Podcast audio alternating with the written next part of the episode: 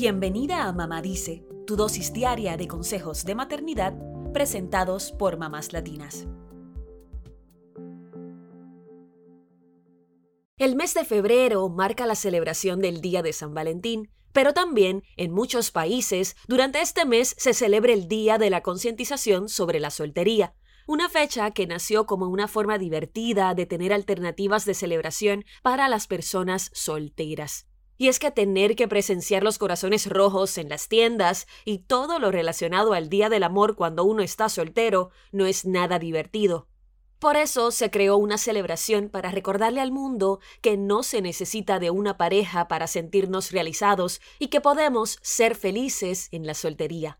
Sabemos que ser mamá soltera tiene sus propios retos en la crianza de los hijos, pero hoy queremos hablar de las cosas positivas que tiene la soltería y compartimos seis consejos para aprovecharla. Número 1. Siempre es bueno recordar que es mejor estar sola que mal acompañada.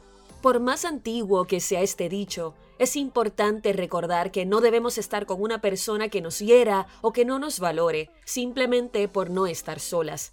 Siempre debemos ponernos a nosotras mismas y a nuestra paz mental por encima de cualquier relación.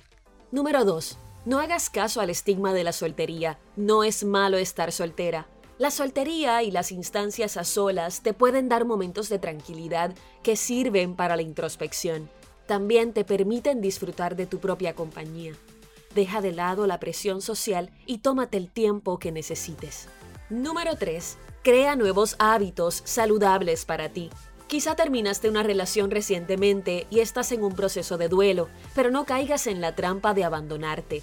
Cuídate y date amor, aliméntate bien, haz deporte y cuida tu salud, tanto física como mental. Esas expresiones de amor propio te harán sentirte mejor contigo misma. Número 4. Practica actividades en las que sientas que puedes expresar tu libertad interior.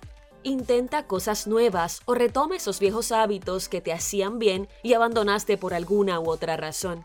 Recuerda que la vida es muy corta para dejar de aprovecharla. Número 5. Crea nuevas amistades.